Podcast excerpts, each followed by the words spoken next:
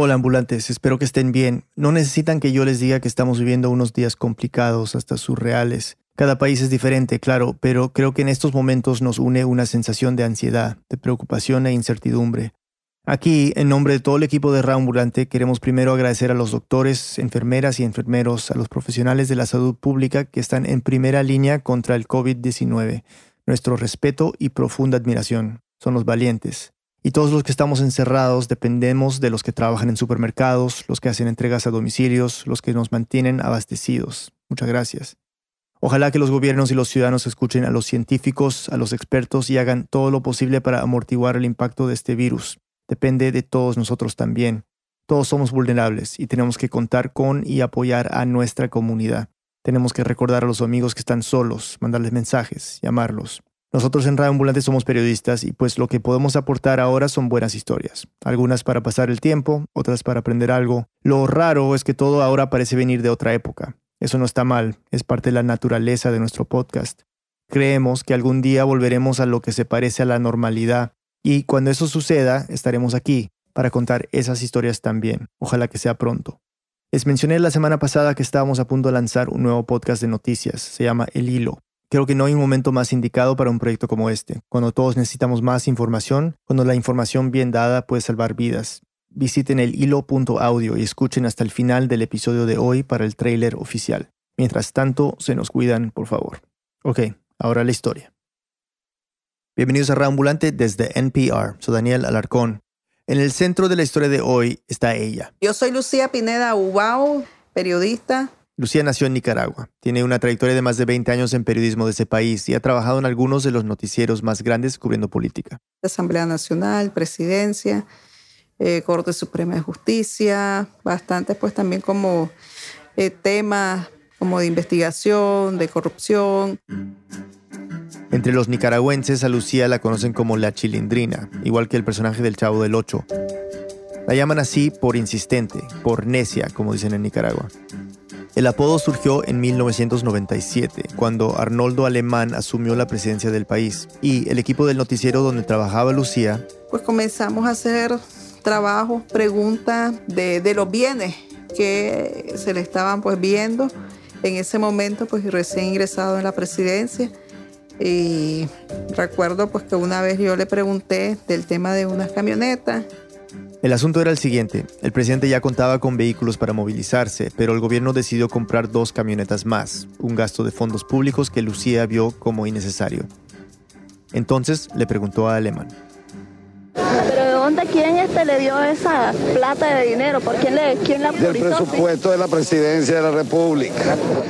Entonces él pues me dijo que, que era muy necia, esta chilindrina. Esta chilindrina es necia, esta chilindrina. Entonces yo le dije en ese momento, contésteme la pregunta, don Barriga. Pero don Barriga. Toma fuerte, diga. Y ahí fue quedándose el apodo de la chilindrina y, y don Barriga. Don Barriga, otro personaje del Chavo del Ocho, ese que le cobraba la renta a don Ramón, el papá de la chilindrina.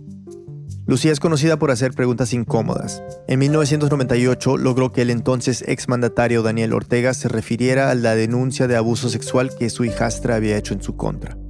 Sobre su, el escándalo pues que ha surgido sexual en todo este año contra, en su contra, realmente usted jamás le tocó un dedo pues a esta muchacha, a su hijastra.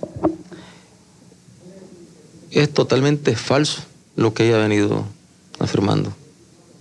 Es mentirosa. Es, totalmente falso lo que ella viene afirmando. Sí, pero es mentirosa. por, lo tanto, por lo tanto, está mintiendo. Nunca la violó. Todo eso son mentiras. Falso totalmente. Así es el periodismo de Lucía, directo, incómodo, comprometido con la audiencia. Uno se va dando cuenta que esto es una profesión meramente de servicio, prácticamente como un apostolado. Desde hace 10 años, Lucía trabaja como jefa de prensa en 100% Noticias, un canal de cable con noticieros, entrevistas, programas de opinión, ese tipo de cosas. Un canal que estuvo en la primera línea de los enfrentamientos del 2018, cuando Nicaragua se hundió en una de las crisis sociales más violentas de la región. ¡Patria libre! ¡Que te rinda tu madre! Una crisis que no solo dejó más de 300 muertos, decenas de presos políticos y miles de exiliados, sino que también afectó profundamente al periodismo nicaragüense. De pronto, ejercer la profesión se volvió peligroso, muy peligroso, en especial para personas como Lucía. Nuestro editor Luis Fernando Vargas nos cuenta. Es el 18 de abril de 2018 y una noticia pone todo en movimiento. Es un poquito complicado, pero ahorita les explico. El decreto presidencial publicado este miércoles en el diario oficial La Gaceta incorpora las ocho modificaciones anunciadas por el Consejo Directivo del INS, que incrementa la cuota patronal y laboral en 3.5% y 0.75% respectivamente. Ese día se hizo oficial una reforma al Instituto Nicaragüense de Seguridad Social, también conocido como el INS. La reforma obligaba a los trabajadores y empleadores a pagar más al régimen de pensiones. Además, descontaba el 5% a las pensiones de los jubilados. Y es que corre el peligro de quebrar financieramente en los próximos años. Entonces el plan era que esos nuevos ingresos se destinaran a mantener a flote la institución. Gran parte de los nicaragüenses estaban descontentos con estas reformas, pues los dejaba con menos dinero en sus bolsillos. Así que el mismo día que se publicó el decreto, la gente salió a las calles a protestar. Los medios nacionales y algunos internacionales cubrieron las protestas, entre ellos 100% Noticias, donde trabaja Lucía Pineda. El canal le dio seguimiento a las manifestaciones en contra de la reforma Lins y a la contraparte, los simpatizantes del actual presidente Daniel Ortega, que salieron a defender la medida tomada por el gobierno. La violencia comenzó ese primer día de las protestas. 100% Noticias, por ejemplo, reportó que en Managua, la capital, un grupo de la Juventud Sandinista, una organización del partido de Ortega, desarmó con amenazas y empujones a un plantón de opositores de la reforma del INS.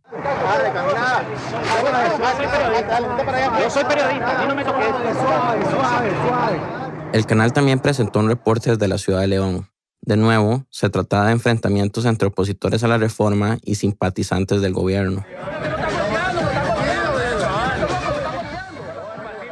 Y hubo otro incidente, uno en el que 100% Noticias se vio involucrado directamente. Nosotros salimos como los otros medios a cubrir una pequeña protesta de unas 40 personas que estaban en un punto de Managua protestando en contra de las reformas al INS. Y lo que nos llama la atención es que llegaron grupos de choques de la juventud sandinista. Eran unos 30 hombres con los rostros cubiertos. Reconocieron que eran de la juventud sandinista por las camisetas que llevaban algunos y los de la juventud. Eh, golpearon a los manifestantes, golpearon a periodistas nacionales, extranjeros. Al menos ocho personas resultaron heridas. Y robaron a manifestantes, a periodistas. A nosotros nos robaron una cámara de televisión en vivo. Mira. Sandinista, la cámara se la robaron, ¿ves? Mira.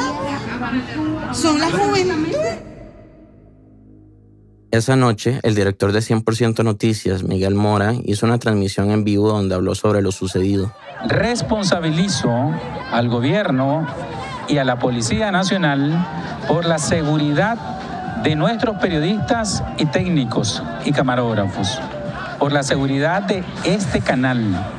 Responsabilizo a la Juventud Sandinista 19 de julio por las pérdidas, robos y daños o cualquier lesión que hayan hecho en contra de nuestros compañeros de trabajo, de periodistas y camarógrafos. Aquí quiero mencionar que traté de hablar con Miguel para esta historia, pero no me contestó la llamada ni los mensajes. Pero bueno, las cosas no se detuvieron con el robo. Al día siguiente, el 19 de abril, pues nos censuró el gobierno de Daniel Ortega, le ordenó a las cableras que nos sacaran nuestra señal del cable y la orientación se dio, las cableras cumplieron. Otros tres canales de televisión también fueron sacados del aire, pero volvieron a transmitir al día siguiente, todos excepto 100% noticias. Este es de nuevo el director del canal, Miguel Mora, en una entrevista con el medio nicaragüense El Confidencial. Miguel, ¿cuál fue la explicación oficial que le dieron las autoridades de Telcor para sacarlos a ustedes del aire?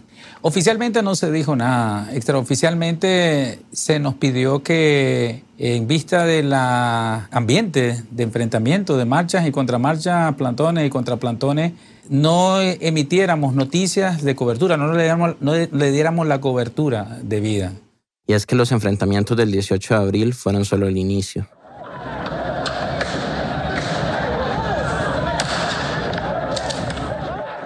Al día siguiente la gente salió a las calles de nuevo y esta vez hubo enfrentamientos con la policía. Se reportaron los primeros tres muertos.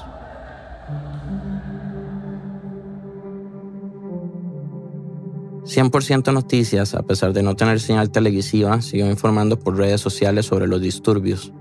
Además de grabar lo que estaba ocurriendo en las calles. Hicimos una cobertura donde la propia población se dedicó como a documentar la violencia, la represión. Subieron a su canal de YouTube videos que la gente les enviaba o que circulaban por redes sociales, como este, en el que se oye a la juventud sandinista y a los antimotines entrando a la Universidad Nacional de Ingeniería durante una de las protestas. La voz desde la UNI, los, muchos, los de la juventud sandinista acaban de entrar y se acaban de tomar la universidad. Estamos. Compartan, por favor, compartan esto. Comparten todo, comparten. Necesitamos bastante ayuda, necesitamos que, no- que, este- que compartan el video, por favor, manden encerrados, por favor.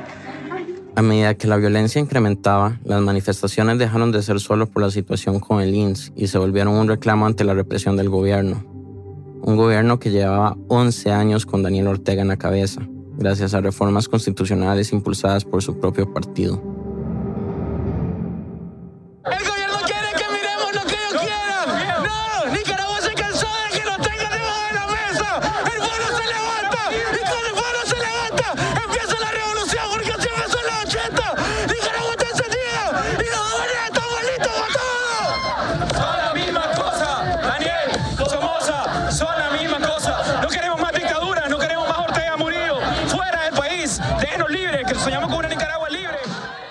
Mientras tanto, la intención del gobierno de callar a 100% noticias tuvo el efecto contrario. Puso mucha atención sobre ellos.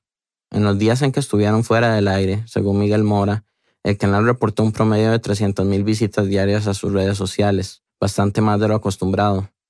La noticia de la censura corrió por medios nacionales e internacionales, incluso llegó al New York Times.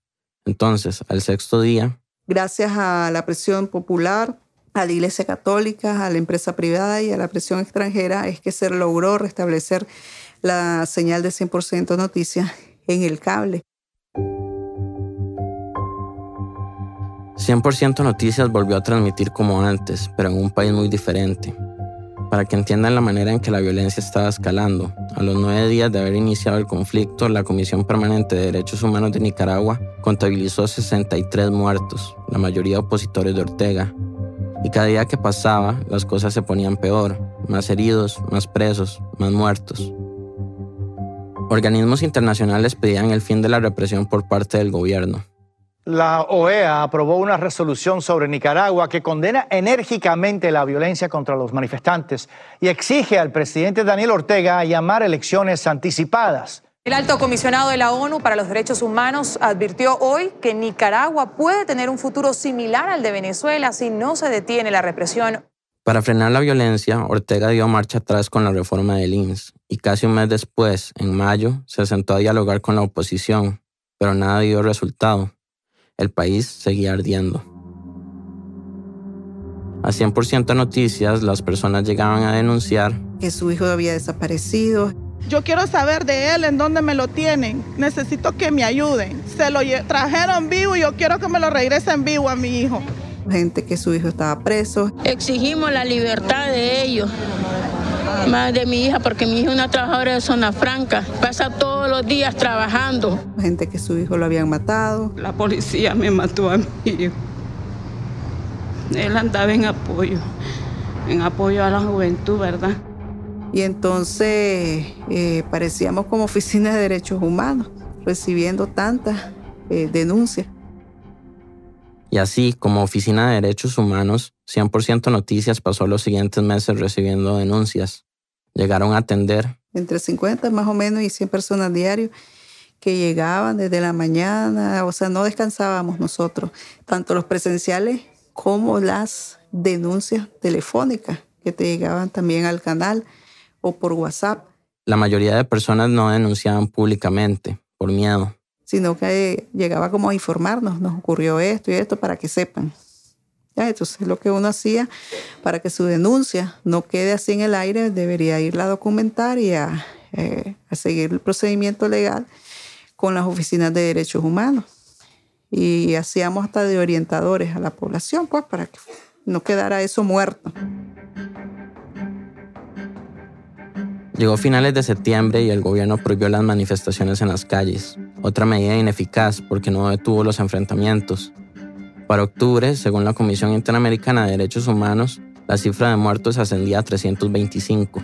Pero a pesar de la violencia y la represión, según Lucía, el equipo de 100% Noticias no tuvo miedo de las repercusiones que podrían traer las denuncias que estaban haciendo. Yo te soy sincero, no nos daba tiempo de tener miedo. Vivían ocupadísimos. Llegábamos a nuestras casas a trabajar siempre, ya, porque la gente seguía llamando, seguía denunciando, entonces no podías como apagar el teléfono y desenchufarte.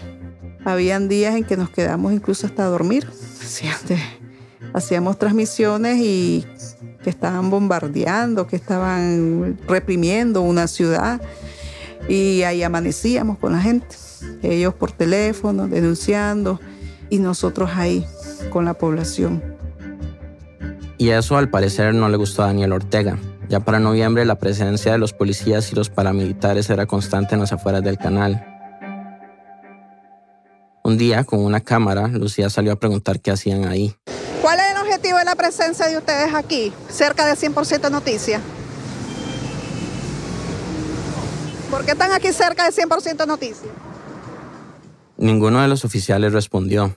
Además, a principios de diciembre, un carro particular se parqueó a todas horas afuera del canal y les tomaban fotos a la gente que entraba y salía. Esta es Lucía hablando a la prensa frente al carro. Estas acciones intimidatorias no van a variar la línea de 100% Noticias, que es acompañar pues, al pueblo de Nicaragua en esta lucha, ¿verdad? Que ellos han tenido durante ya estos casi ocho meses, pues por justicia pues, y democratización del país. Pero llegó el 21 de diciembre del 2018. Yo había terminado como mis labores Teníamos ya como 20 días de estar viviendo en el canal, el director Miguel Mora, su esposa Verónica Chávez y yo. Y yo había subido al segundo piso, pues como ahí nos reuníamos después de trabajar. Yo subí al segundo piso y le digo a Miguel que estuvo muy cansada la semana, fue un viernes. Sí, me dice, bastante movimiento, ¿verdad? Sí, le digo, bastante movimiento. Algo ya tiene que pasar, como quien dice, ya esto se tiene que terminar. Y lamentablemente nos pasó a nosotros. Eran cerca de las 9 de la noche. En ese momento se fue el cable. Se me comienza la gente a reportar, no está el cable, no está el cable, no está 100% noticia en el cable. Lucía bajó al control master, donde están todas las máquinas que permiten la transmisión del canal. Y en el control master, pues observa que técnicamente estábamos bien. Pongo el canal en Facebook, la transmisión. Y en eso ya después escucho sonidos ahí en la parte del segundo piso. Me llama la esposa Miguel, Verónica, y me dice, pues ella llorando, que la policía estaba entrando y estaba golpeando los ventanales del segundo piso. Y yo comencé a dar el última hora. 100% Noticias está siendo prácticamente rodeado, asaltado por antimotines. Por favor, por favor, esta es una alerta y por favor ayúdennos a tuitear a los eh, televidentes, a los colegas. Esto es una emergencia. Se quieren llevar preso a nuestro director Miguel Mora injustificadamente. Lucía estaba llena de adrenalina. La respiración un poco acelerada, un poco asustada. Y bueno, pues, pero aún así, pues ahí tenía que informar para que la gente supiera lo que nos estaba pasando. Después de dar el última hora, Lucía subió al segundo piso para grabar un video del ingreso de los antimotines. Estaba a punto de llegar a la oficina del director del canal cuando vio a un policía. Entonces bajó de nuevo. Y me escondí debajo de las escaleras. Debajo de las escaleras ahí hice pues un último informe por WhatsApp. Urgente, urgente, antimotines, aquí en las afueras de 100% Noticias. Hay paramilitares. Aquí adentro también, en el segundo piso. Estamos reportando en estos momentos. Ahí se corta el audio.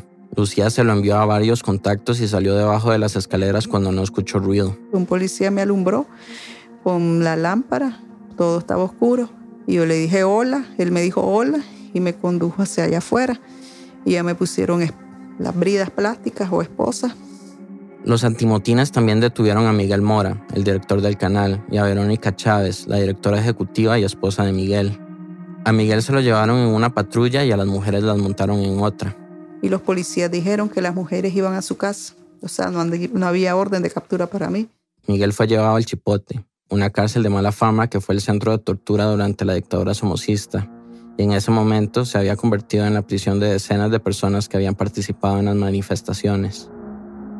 Las mujeres estaban a 50 metros de la casa de Verónica cuando los policías cambiaron la ruta y los condujeron hasta el Chipote.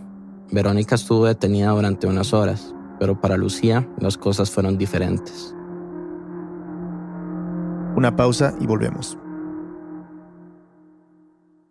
Estos días hay tantas cosas para ver que jamás te va a alcanzar el tiempo. Es por eso que existe Pop Culture Happy Hour desde NPR. Dos veces por semana buscan entre todas las tonterías que hay, comparten sus reacciones y te dan un resumen de lo que sí vale la pena. Escucha Pop Culture Happy Hour todos los miércoles y jueves. Estás escuchando este podcast de NPR porque quieres estar informado, porque quieres aprender algo, ¿cierto? Bueno, ¿qué tal si necesitas un pequeño descanso? Para eso querrás oír Wait, Wait, Don't Tell Me, el quiz de noticias de NPR. Es el show que deja que tu cerebro reptiliano se divierta por una vez en la vida. En todo caso, puedes volver a ser serio más tarde. Wait, Wait, Don't Tell Me, desde NPR. Escúchalo todos los viernes.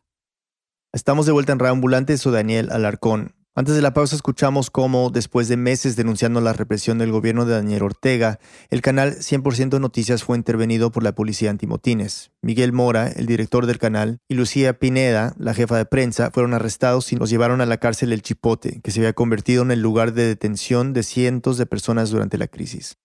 Luis Fernando Vargas nos sigue contando. El Instituto Nicaragüense de Telecomunicaciones y Correos emitió un comunicado informaba que 100% de Noticias quedaba sin permisos para transmitir a partir de ese 21 de diciembre del 2018 a las 9 de la noche, pero no justificaba por qué la policía allanó las instalaciones y arrestó a su director y a su jefa de prensa.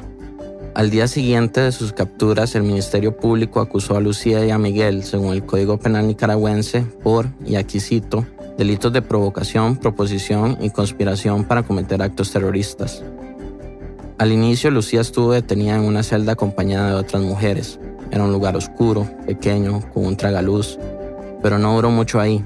A los días la pasaron a otra celda.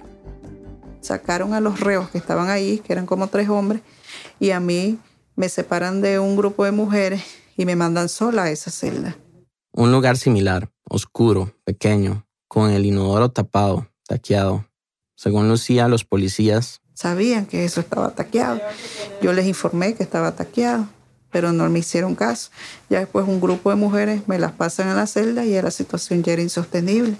Y eso lo hicieron como tortura, pues, porque sabían que ese inodoro estaba taqueado. Fue hasta que llegó la Cruz Roja Internacional a revisar las condiciones en que vivían los presos que Lucía pudo denunciar la situación. Logró que la cambiaran a ella y a sus compañeras a una celda con un inodoro funcional. Lucía también se intoxicó en el chipote, Dice que le pusieron algo en la comida para enfermarla. Vómitos, mareos constantes por una semana. Los interrogatorios también eran cosa de casi todos los días. Lucía dice que una semana la interrogaron más de 30 veces. Le hablaban sobre la cobertura que 100% Noticias había hecho sobre los enfrentamientos. Ellos nos hacían responsables de que nosotros habíamos, según ellos, ya según ellos, según la policía, Daniel Ortega, los periodistas habían incendiado el país, habían incitado a la violencia y todo eso. La llamaban golpista, terrorista y mentirosa. Según Lucía, los policías la trataban de manipular. Me trataban de poner en contra del director, defendete vos, sálvate vos, pero ¿de qué me voy a salvar si nosotros estábamos haciendo nuestro trabajo como periodistas? Lucía pasó 40 días en el Chipote y luego la trasladaron a La Esperanza, una cárcel de mujeres, un lugar con unas condiciones un poco mejores. A mí me tuvieron primero en unos cuartitos que se usan para las visitas conyugales, pequeño, tiene, tenía pues su, su baño, después me pasan a otro cuarto. Ya habían ventanas pero no las podía abrir. Eh, había unos orificios en las losetas donde entraban los pajaritos, se miraba pues el cielo un poco. Pero en otro aspecto la situación era mucho peor que en el chipote. La mantenían aislada. No podía tener contacto con las redes comunes ni con las redes políticas. Pasaba prácticamente pues en silencio. Ellos me pusieron la losa del silencio. Tampoco le permitían leer ni asistir a talleres de terapia ocupacional o a misa o al culto. Solo la sacaban 20 minutos a la semana a tomar el sol. Y las visitas familiares eran cada 15 días. Nadie merece un aislamiento así como me mantuvieron a mí. Lo que mantuvo en pie a Lucía fue su fe. Y yo platicaba mucho con Dios y eso fue lo que me llenó y me dio resistencia y fuerza para aguantar. Y yo mi caso, ese caso que inventaron, ese caso que inventaron contra el 100% Noticias y esa represión que mantenía el gobierno y mantiene contra el pueblo de Nicaragua y contra los periodistas, yo se la dije, esta carga te la doy a vos, Dios. Hacete cargo vos de ello. ¿Ya? Lucía llevaba más de dos meses en la cárcel cuando se formó una nueva mesa de negociación, esta vez entre el gobierno de Ortega y la Alianza Cívica por la Justicia y la Democracia, una organización que nació poco después del inicio de las protestas en abril del 2018. La alianza está formada por estudiantes, campesinos, académicos y representantes de la empresa privada, entre otros. La mesa de diálogo tenía el propósito de buscar el cese de la represión y lograr convencer al presidente de llamar a unas elecciones anticipadas. Pero esta vez el diálogo estaba condicionado a que el gobierno liberara a aquellos que la alianza consideraba presos políticos, es decir, a las personas que habían sido encarceladas por manifestarse en contra de Ortega desde que había iniciado el conflicto 11 meses atrás. Y a finales de marzo del 2019, Alianza Cívica y Gobierno acuerdan la liberación de todos los reos políticos en un plazo de tres meses. La lista inicial era de 232 personas encarceladas y había una fuerte presión internacional. La Organización de Estados Americanos exige a Nicaragua la liberación incondicional de todos los manifestantes presos. El gobierno empezó la liberación a cuentagotas. 50 personas el 5 de abril, 18 el 16 de abril, 100 el 20 de mayo, otras 50 el 30 de mayo.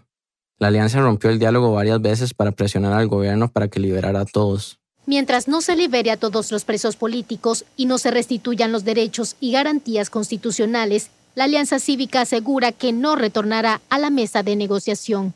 Y la comunidad internacional empezó a hablar de involucrarse. El tema sobre los derechos humanos en Nicaragua vuelve a la agenda del Parlamento Europeo, donde los diputados han hablado sobre sanciones contra el gobierno de Daniel Ortega.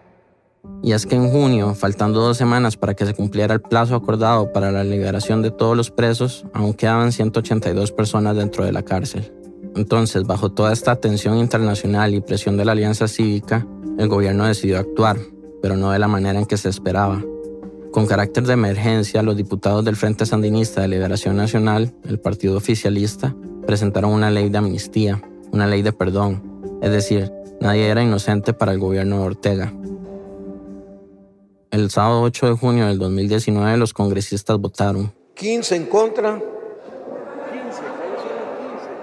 cero abstenciones, tres presentes. Se aprueba en lo general la ley de amnistía. 70 votos a favor de la ley de amnistía, todos por parte del Frente Sandinista. Hubo solo 15 votos en contra, todos del Partido Liberal Constitucionalista, de centro derecha. Aunque en principio puede sonar que la ley de amnistía era una buena salida al conflicto, muchísimas personas se opusieron. Y es que, por ejemplo, impide que internamente se investiguen las violaciones a los derechos humanos que cometió el gobierno. Además, no exonera los supuestos crímenes cometidos por los presos, solamente los perdona. Y si alguien vuelve a cometer el mismo delito, entre comillas, por el que fue acusado, es llevado a la cárcel de nuevo. Así lo explica Lucía. Para librarse de juicios a lo interno, ellos inventaron una ley de amnistía. Entonces mucha gente le dice esa ley de autoamnistía. O sea, eh, amnistían ellos y amnistían a todos los inocentes, nosotros que estábamos en las cárceles. El rechazo de la Alianza Cívica fue total. Esta es Azalea Solís, representante de la Alianza. La ley de amnistía introducida de emergencia en la Asamblea Nacional es contraria a la Convención Americana de Derechos Humanos, suscrita y ratificada por el Estado de Nicaragua, ya que impide la investigación y sanción a los responsables de graves violaciones de derechos humanos. Los delitos de lesa humanidad no pueden ser objeto de amnistía ni prescriben. Pero para los sandinistas este era un primer paso hacia la unidad nacional. Este es el diputado Walmaro Gutiérrez, del Frente Sandinista. El día de hoy estamos demostrando, como nicaragüenses, que somos capaces de perdonar, somos capaces de reconciliarnos. Lucía, en su aislamiento, nunca se enteró de lo que estaba pasando. En la madrugada del martes 11 de junio, tres días después de que se aprobara la ley, abrieron la celda cuando Lucía dormía. Era un oficial de seguridad. Y me dijo que saliera. Y entonces le dije, ¿para dónde me lleva? Eh, la directora le va a explicar. pero estas no son horas de venir, le iba a sacar a ningún preso. Me tienen que dar una explicación, por favor, sálgame, dice, porque si no, pues la vamos a sacar a la fuerza. La llevaron al parqueo de la cárcel. Ahí estaba una buceta donde estaban mis pertenencias, estaban las pertenencias de las otras tres reas políticas que quedaban todavía presas. Y ya la sacaron a ellas y nos llevaron al penal de hombres. Ahí en el penal de hombres nos bajaron, habían pues unas mesas arregladas y pues ahí pues ya me di cuenta de que íbamos a ser como eh, escarcelados, liberados. Llegó también un grupo de varios hombres, entre ellos estaba el director de 100% Noticias. Los pusieron a firmar a todos un documento del Ministerio de Gobernación que decía que iban a ser excarcelados bajo la ley de amnistía. Y esa misma madrugada de martes... En Buceta, donde iba la Cruz Roja Internacional, nos fueron a dejar a las casas. Yo me quedé en la casa pues, del director Miguel Mora.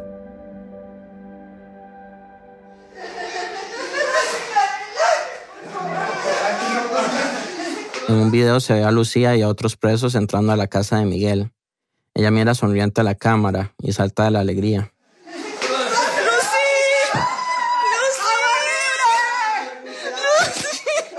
Hay un montón de gente, familiares, amigos, periodistas. Un grupo de los escarcelados se junta en media sala y grita.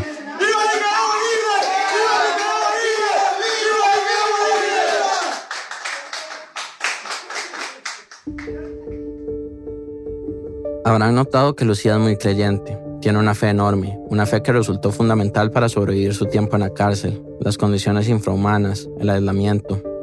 Es una fe que conduce todo lo que hace.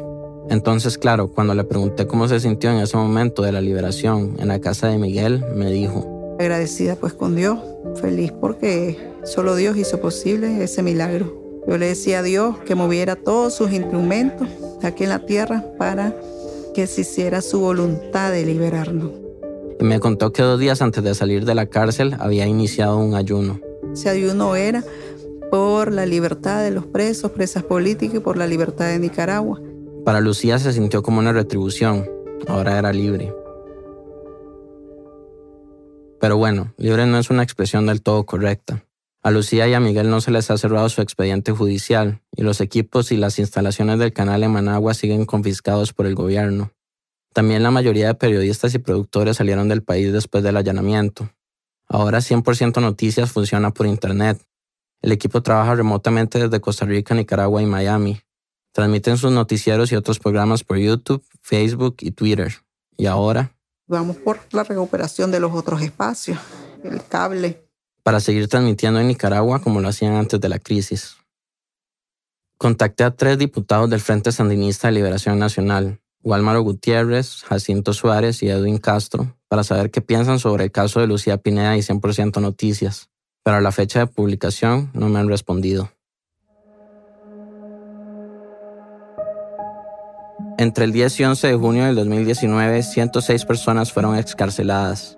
En diciembre se liberaron más, pero según Alianza Cívica, a febrero de 2020, el gobierno de Ortega todavía retiene a 61 presos políticos.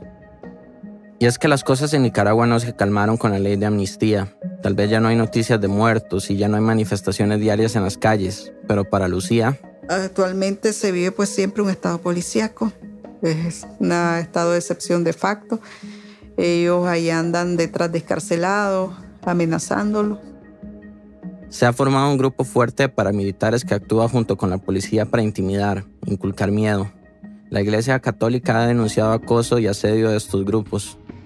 Amnistía Internacional ha publicado informes que denuncian detenciones arbitrarias y torturas a personas encarceladas. Incluso ahora está prohibido manifestarse en contra del gobierno y para organizar una marcha de cualquier tipo hay que pedir permiso a la policía, pero muchas veces lo niegan. No, no, no quieren dejar marchar a la población, no quieren que se expresen. Y no solo eso, la libertad de prensa sufre. El confidencial también fue allanado y la policía confiscó todos sus equipos. Por otra parte, Metro y El Nuevo Diario, uno de los periódicos más importantes del país, cerraron sus ediciones impresas debido a dificultades económicas y logísticas, entre las que se incluyen la retención del papel y la tinta por parte del gobierno. Otro medio que sufrió por la retención del papel y la tinta fue la prensa, que pasó 500 días sin los materiales. Además, varios periodistas han recibido amenazas de muerte desde que iniciaron las protestas. y muchos han abandonado el país. Actualmente unos 70 viven en el exilio.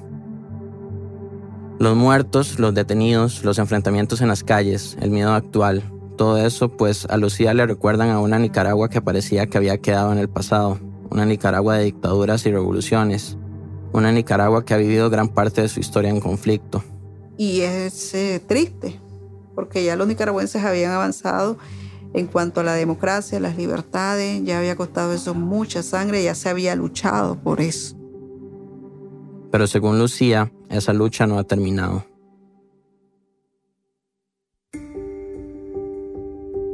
En el 2019, la Fundación Internacional de Mujeres Periodistas otorgó a Lucía Pineda el premio al coraje en el periodismo. Además, ese mismo año, Miguel Mora y Lucía recibieron el Premio Internacional a la Libertad de Prensa de parte del Comité para la Protección de los Periodistas. Luis Fernando Vargas es editor en Radio Ambulante, vive en San José, Costa Rica. Este episodio fue editado por Camila Segura y por mí. El diseño sonido es de Andrés Aspiri con música de Remy Lozano. Andrea López Cruzado hizo el fact-checking. El resto del equipo de Radio Ambulante incluye a Liseta Arevalo, Gabriela Brenes, Jorge Caraballo, Victoria Estrada, Miranda Mazariegos, Patrick Mosley, Laura Rojas Aponte, Barbara Sawhill, David Trujillo y Elsa Liliana Ulloa. Carolina Guerrero es la CEO. Radio Ambulante es un podcast de Radio Ambulante Studios y se produce y se mezcla en el programa Hindenburg Pro. Radio Ambulante cuenta las historias de América Latina. Soy Daniel Alarcón. Gracias por escuchar.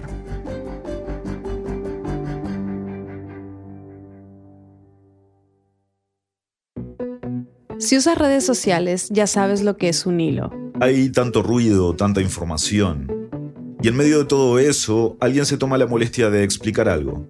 De darte análisis, contexto, historia y más. Abren hilo. De eso se trata el nuevo podcast de Radio Ambulante Estudios. El hilo es una invitación a entender mejor las noticias más importantes. Yo soy Eliezer Budasov. Y yo soy Silvia Viñas. Ha sido impresionante. Eh, nunca había visto algo como esto, ¿no?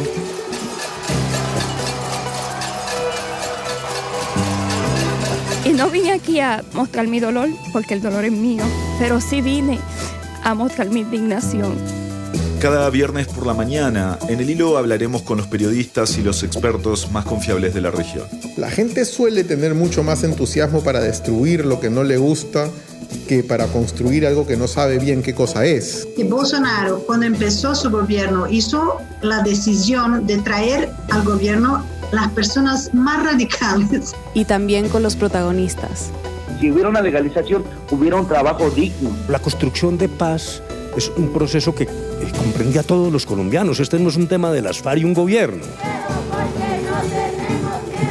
Porque esto es una lucha de años. Tal vez nuestras madres no la vieron, pero nosotros sí lo vamos a ver. No es la aplicación la que te va a ir a entregar. El que va cargando la mochila con todo lo que te pediste es una persona. Vamos a responder qué pasó y hacia dónde van las noticias. Noticias que afectan a nuestra región. Cuando nosotros decimos el último glaciar venezolano, nos sirva como un despertador. Y al mundo. Yo estoy en Wuhan, el epicentro del coronavirus. Entre más la controlemos, más larga será. Pero entre menos la controlemos, será más rápida, pero más devastadora. El hilo, no solo la noticia, la historia. Acompáñanos todos los viernes desde el 27 de marzo. Siempre un placer estar en este tan importante podcast, que ya es uno de los más importantes del continente en tan poco tiempo. Para más información, visita el hilo.audio. Allí puedes escuchar los episodios a partir del viernes, suscribirte a nuestro boletín y encontrar otras maneras de conectarte con nosotros. Gracias.